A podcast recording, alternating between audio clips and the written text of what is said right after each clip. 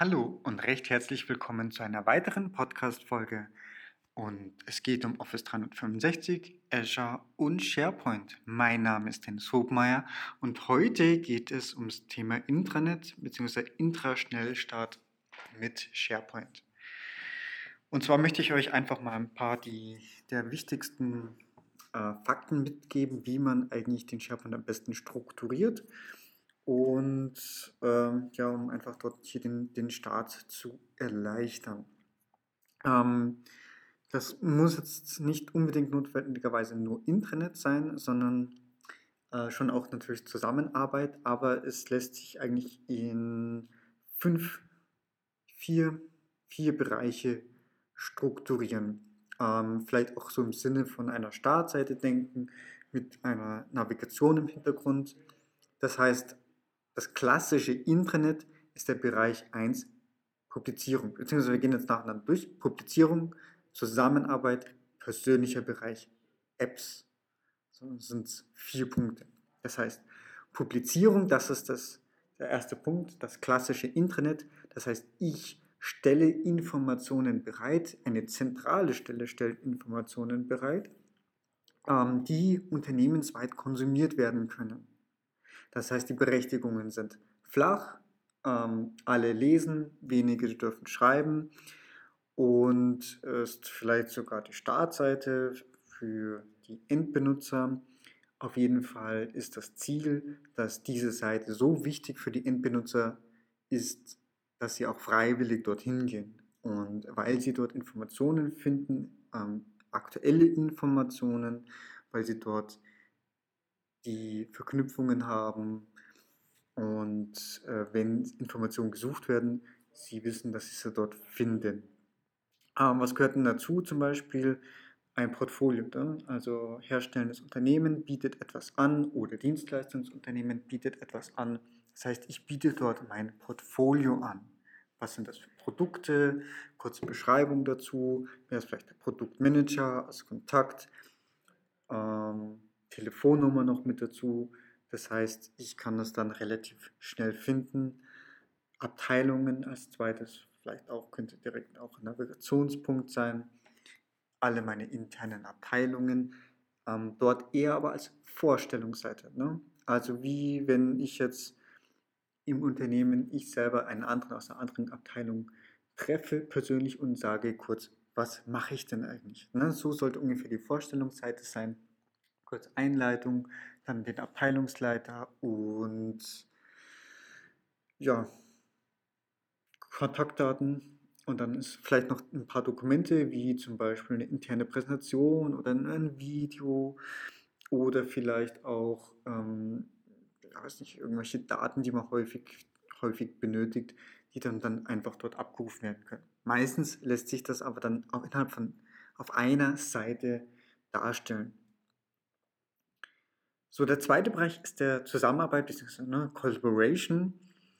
Das ist eigentlich der Bereich, äh, in dem SharePoint sehr stark ist oder aus dem SharePoint ursprünglich auch kommt, äh, eher so gesehen. Das heißt, ich habe Office-Dokumente, mit denen ich, die ich austauschen möchte, mit denen ich mit anderen Kollegen zusammenarbeiten möchte, wo ich auch Features verwenden kann wie Co-Autoring, wo ich leicht auch standardübergreifend zusammenarbeiten kann an einer zentralen Stelle und nutze die Sachen wie eine Versionierung. Äh, Beispiele dafür sind zum Beispiel Projektzeit. Ne? Man arbeitet an einem Projekt, daran sind verschiedene Personen involviert. Der Personenkreis selber ist eher geschlossen. Das heißt, ähm, es gibt halt einen Abteilungsleiter oder äh, Abteilungsleiter, Entschuldigung, einen Projektleiter und der lädt halt entsprechend Projektbeteiligte ein, sei es aus dem Vertrieb, sei es aus dem technischen Pre-Sales, dann Spezialisten, die sich entweder zum Produkt, Portfolio, äh, Dienstleistung halt entsprechend auskennen und bis hin zu, zum, zur Erstellung der entsprechenden Ergebnisse. Abteilungsseiten, anderes Beispiel. Das heißt, die Abteilungsseiten selber, die sind sicherlich anders strukturiert, aber in der arbeitet eine Abteilung, Abteilung intern zusammen. äh, sei es jetzt einfach technisches Pre-Sales, ne, da brauchen entsprechend Informationen. Ah, was ist denn zum Beispiel ähm, der, der neueste Schrei? Ähm, also sprich, vielleicht auch Pritzsysteme, Blogs etc. angeknüpft, wo Informationen herkommen. Dann Präsentationen, die entsprechend erstellt wird, vielleicht auch äh, Absprungpunkte in andere Systeme oder eingebettet oder ne, vielleicht, wenn es Richtung Team geht, sogar mit Konnektoren angeknüpfte Systeme, Leads etc. Ähm, bis hin zu, eigentlich so der dritte Bereich, das sind so Interessentengruppen, Interessentengemeinschaften. Ähm, Beispiel aktuell wäre jetzt eigentlich so die WM-Tippgemeinschaft, könnte genauso sein. Dann vielleicht eher offene, kann teilnehmen, wer möchte. Ich habe vielleicht auch irgendwie ähm, im Idealfall eine App oder eine Liste oder ähm, ja, bis zu irgendwelchen Organisationen. Noch ein Bereich beim Thema Zusammenarbeit ist eigentlich, also jetzt gerade für Office 365 ist das jetzt eigentlich ideal. Stichwort Extranet, das heißt, wenn es konkret um die Zusammenarbeit mit externen geht. Das kann eine Partnerseite sein, ein Geschäftspartner oder es kann ein Kunde sein, mit dem ich gezielt austausche und wo auch der externe entsprechend selbst zugreifen können soll. Also ich habe das schon in einigen Projekten gemacht und habe da gute Erfahrungen mitgemacht. Das heißt, ähm, sowohl eben vom Partner bis hin zu Kunden, ähm, alles, was man mit diesem Kunden austauscht und sei es drum, wenn es Entwürfe sind von Dokumentationen, dann sagt man, okay, ja, du darfst auf alles zugreifen, auch Entwürfe und so weiter und hast insofern eine quasi eine Hohlschuld. Ne? Also ich musste nicht mehr alle Dokumentationen, wo vielleicht auch irgendwelche vertraulichen ähm, IP-Adress-Ranges oder sowas drinstehen, äh, per E-Mail schicken, was vielleicht mal potenziell unsicher ist, sondern ich kann ihm sagen oder dann einfach über einen Link teilen, hier ist dein Dokument, du hast darauf Zugriff, kannst du dir direkt abholen. Fertig, Ende Gelände. Ja, und natürlich der Vorteil, wenn es in Office 365 liegt, na, das sind die Daten, die ähm, eh, also von der Vertraulichkeitsstufe, ne, oft gibt es jetzt immer noch die Diskussion mit, was soll in die Cloud, was soll on-premise, was soll, ne, wo macht Hybrid-Szenario Sinn. Bei Extranet immer das erste Szenario, war schon seit Jahren so, ist das erste Szenario, wo ich sagen kann, ab damit in die Cloud, ne, das wird eh E-Mail verschickt, also ähm, tja, ja, da ist es auf jeden Fall sicherer und an einer zentralen Stelle aufgehoben. Plus, ich habe eben keine doppelte Datenhaltung nutze eben alle Funktionen von SharePoint. Und wenn ich es noch geschickter mache, diesen Collaboration-Bereich, dann mache ich nicht nur eine klassische SharePoint-Seite, sondern oder wenn ich eben auf Office 365 bin, sondern ich mache auch nicht nur eine Group, sondern ich mache tatsächlich ein Team, in der ich dann eben ähm, alle Funktionen offen habe. Ob ich das Team, ob das dann jeder nutzt und das auch die App am Handy nutzen möchte, um damit auch zu chatten um das als WhatsApp-Ersatz zu, zu nutzen, sei jetzt mal dahingestellt, die Option ist da. Jemand, der lieber auf SharePoint zugreifen will, okay, der geht halt über SharePoint, aber die Wege sind offen, es sind alle Funktionen da. Inklusive, das ist sicherlich auch für dieses Extranet-Szenario oder auch generell für alle Szenarien ähm, ganz beliebt, das Projektpostfach. Also sobald ich eine Office 365 Group oder Office 365 Team, wo eine Group dahinter ist, anlege, habe ich ein entsprechendes Projektpostfach, ein E-Mail-Postfach hinterlegt.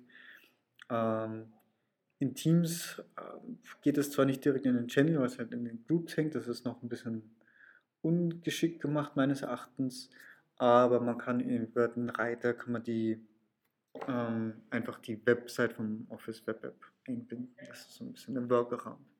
Okay, das ist so dieser Bereich Zusammenarbeit, Collaboration.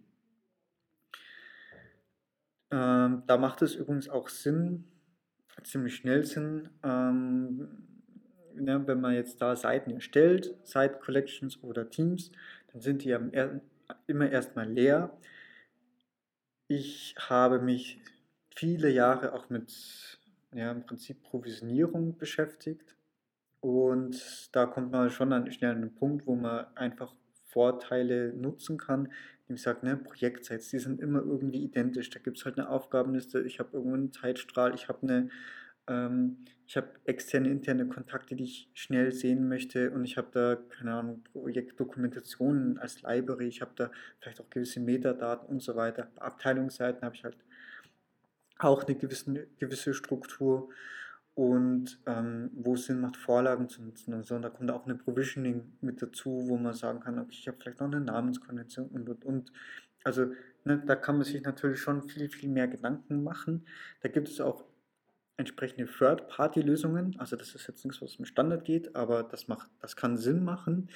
Äh, grundsätzlich ist es aber mal so, dass man mal das, ich bin ein Fan davon, es erstmal so zum Laufen zu kriegen, die Akzeptanz erstmal ähm, zumindest bis zu einem gewissen Grad zu steigern, wo man dann auch vielleicht dann über den Ausbau sich Gedanken machen kann, um das zu optimieren, zu automatisieren und im Prinzip auch vielleicht mit einer entsprechenden Governance zu versehen. Das heißt, gleiches Look and Feel, gleiche Richtlinie. Ne? Also wenn ich eine Seite anlege, dann ist sie mal für zwei Jahre gültig, also wo ich mir über so ein Lifecycle auch Gedanken mache, wo ich mir vielleicht, ja, kann man dann entsprechend beliebig ausbauen. So, immer noch, zweiter Bereich, Zusammenarbeit. Nächster Bereich, der persönliche Bereich. Und äh, ja, gerade habe ich halt doch wieder mit einigen On-Premise-Sachen auch zu tun. Das heißt, äh, AK OneDrive wäre das äh, eben das Cloud-Produkt entsprechend dazu ähm, oder Cloud. Ne? OneDrive gibt es sowohl für SharePoint On-Premise als auch eben für Office 365. Das Pendant dazu, was man immer vergleichen kann, ist halt das klassische Home-Laufwerk. Also sprich, hm, ja, viele haben halt einfach noch ein Netzlaufwerk, wo nur der persönliche Benutzer Zugriff hat. OneDrive ist das gleiche. In der Cloud habe ich halt den Vorteil 1 Terabyte Speicher und ich habe halt einen Client, ein, eine mobile App, mit der ich zugreifen kann von unterwegs äh, mit dem Handy. Das ist der große Vorteil davon. Ich kann synchronisieren. Das heißt, das Ziel ist eigentlich, dass ich sage, ich äh, verschiebe alles von dem persönlichen Home-Laufwerk ins OneDrive. Na, das, dazu kann ich jetzt keine zwingen, aber ich kann es natürlich peu à peu ähm, so machen, denn der große Vorteil oder zwei große Vorteile, die ich sehe, A, auch mit Ordner umleiten, Desktop, eigene Dokumente und so weiter, äh, die auf einfach aufs OneDrive in die entsprechenden Ordner umleiten, automatisches Backup. Ne? Also wir wissen ja alle, eine Festplatte, die hält nicht keine Ewigkeit, ähm, die kann kaputt gehen, dann habe ich einen Datenverlust.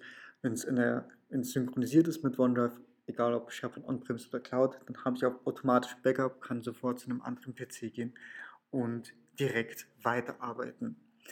Zweiter Vorteil, oh, es sind sogar drei Vorteile. Zweiter Vorteil, ich habe eben die mobilen Apps, kann also mit dem Handy oder mit dem Tablet auch auf Inhalte zugreifen, auf Word-Dokumente, auf Excel-Dokumente. Ähm, muss nicht notwendigerweise einfach schreibend sein. Ich habe aber schon auch sagen lassen, ne, Excel auf dem Tablet lässt sich durch auch durchaus auch mal ganz gut bedienen, vor allem wenn es nur vielleicht um die ein oder anderen Zellen geht oder zum Aktualisieren ähm, geht, auch sehr gut. Dritter Vorteil, die Suche, Volltextsuche. Ja, alles, was in einem OneDrive ist, wird durch den SharePoint Crawler, durch die SharePoint-Suche erfasst und ich kann damit viel leichter suchen. Ich kenne immer noch ganz viele Kandidaten, die quasi auf ihrem Desktop leben und dann selbst, ne, wo alles zugepflastert ist und die Suche anhand von Dateinamen schon schwierig ist. So, man stellt sich vor, man kann da drin einfach Volltext suchen und ähm, ja, ist damit einfach deutlich schneller und produktiver. So, das sind eigentlich mal diese drei Content-Bereiche. Wir haben von vier Bereichen gesprochen. Der vierte Bereich nenne ich jetzt mal Apps oder Add-ins. Das heißt, äh, sind Darunter fällt für mich mal ganz wichtig als allererstes die Suche. Das ist vielleicht sogar noch, eine, noch ein eigener Hauptpunkt oder ein Suchfeld, wenn man so auf die Startseite äh, im Hinterkopf hat. Und ja, da geht es halt eigentlich dann darum, dass man entsprechend ähm, alles, was, man jetzt, was jetzt nicht abgebildet wurde, darin abbilden kann. Das kann sein, dass ich tatsächlich Third-Party-Apps nutze, die, eine, die mir Mehrwert bieten in SharePoint die ich da drin einbinde, eigene Site Collections, was auch immer, Workflows, Prozesse. Ähm, es kann auch sein, dass ich auf externe Applikationen verweise und das einfach nur als Absprungpunkt nutze, um diese externen oder die Applikation einfach mal unter einem Hut zusammenzufassen und sagen, hey, hier gibt es dies und jenes. SharePoint-Applikationen im Sinne wirklich von Add-ins. Das heißt, ich installiere etwas in SharePoint, was mir einen gewissen Funktionsumfang bringt, auch da idealerweise mit einbinden. Und äh, was ich, ja, das sind jetzt eigentlich so mal diese vier Bereiche. Publizierung, Zusammenarbeit, persönlicher Bereich und Apps. Und weil ich es äh, gerade auch wieder gehabt habe zum Thema Design, ähm, bitte ja wirklich nur, wenn absolut notwendig. Also ne, das ist etwas, was man vielleicht, was sich ein bisschen geändert hat. Und ja, also sprich, früher hat man halt bis Masterpages, bis zur Anpassung von äh, sogar im Filesystem habe ich schon alles Mögliche gesehen. Äh, Masterpages auch ganz, ganz schlecht im Sinne von Updates, ähm, weil ich dann einfach nicht, ja, ich muss Updates hinterherrennen und wenn, Up, wenn Microsoft was an der Masterpage ändert, das ist wirklich diese Core-Komponente, was vom Design aus angeht. Also zum einen, wenn ich da was ändere, wird die Performance schlecht, weil ich eine Mischung habe zwischen Filesystem und Datenbank und äh, zum anderen wenn Microsoft gerade Office 365 etwas ändert, dann ähm, hänge ich da hinterher. Und es gibt dann noch andere Mittel und Wege, wo man das durchaus machen kann. Aber bitte am Boden bleiben. Also jetzt ist jetzt keine Pixelschubserei, wo es am Ende dann darum geht, na, dass das Logo noch drei Pixel weiter runter gehört und nach links. Dafür ist aber nicht geeignet. Rückt auch wirklich in den Hintergrund, weil ich ja viel mehr mit Apps arbeite und da habe ich bestenfalls noch ein Logo drin und da sollte auch nicht, also bei der, gerade bei der App, bei einem Team, sollte auch nicht das Firmenlogo drin sein, sondern wirklich das Logo, worum es geht, ähm, damit ich das zum Beispiel auf einer App auch ganz schnell unterscheiden kann, sei es das äh, Produktlogo oder auch ähm, ja, Produktlogo oder halt dieses Abteilungslogo oder wenn ich mir einfach nur eins mache oder einfach nur die Buchstaben drin stehen, ist auch okay. Last but not least noch das Thema ganz kurz zumindest Metadaten und wo macht es Sinn. Metadaten machen grundsätzlich mal Sinn. Ähm, der Trend ist aber, hat sich ein bisschen geändert. Weniger ist mehr. Ja, also vor ein paar Jahren oder gerade ne, so meine ersten Projekte mit SharePoint 2003 oder noch 2001, da waren überwiegend viele Metadaten oder auch wenn es natürlich sehr Dokumentmanagement-lastige Systeme sind, ähm, dann kann es noch sehr Sinn machen. Grundsätzlich sage ich mal, im Publishing-Bereich oder im Publizierungsbereich kann es mehr Sinn machen in Listen oder in Libraries, wo ich sehr strukturierte Daten ausliefere. Wenn ich im Zusammenarbeitsbereich bin, dann muss ich natürlich aufpassen, dass ich da vor allem mit Zwangsfeldern und so weiter, das nicht am Ende hinderlich ist, sondern das muss, meine Benutzer müssen möglichst schnell und einfach Daten ablegen können und nicht jetzt noch irgendwie 15 Felder zwangsklassifizieren müssen, weil dann ist die Akzeptanz null, dann ist das Dokument gleich wieder woanders abgelegt und vergessen. Genauso mit Zwangsfeldern, ne, wenn ich das Zwangsfelder draus mache, noch schlimmer, ne, dann ist es ausgecheckt und äh, bitte Vorsicht damit. Weniger ist mehr. Idealerweise, wenn es so, was zum Beispiel Sinn macht, ist ähm, Klassifizierung oder Vertraulichkeitslevel. Das geht eigentlich bis hin zum Information Rights Management, ähm, das ist irgendwie so die Luxuslösung. Ansonsten halt mal eine Spalte, ist confidential, public, was auch immer. Okay, ich hoffe, das hat euch soweit mal weitergeholfen, dort ein, ja, mal die wichtigsten Punkte, um mal Intranet- und Publishing-Bereich, die ersten Schritte mit SharePoint möglichst schnell auf die Beine zu kriegen, so die Grundsätze. Und wenn es natürlich da Fragen gibt, gerne über Kommentare oder wie immer gerne auch unter podcast.hobenmeier.net. Vielen Dank fürs Zuhören und wenn euch das gefallen hat, last but not least, bitte einfach noch eine Bewertung hinterlassen. Das motiviert mich natürlich unglaublich. Danke, tschüss.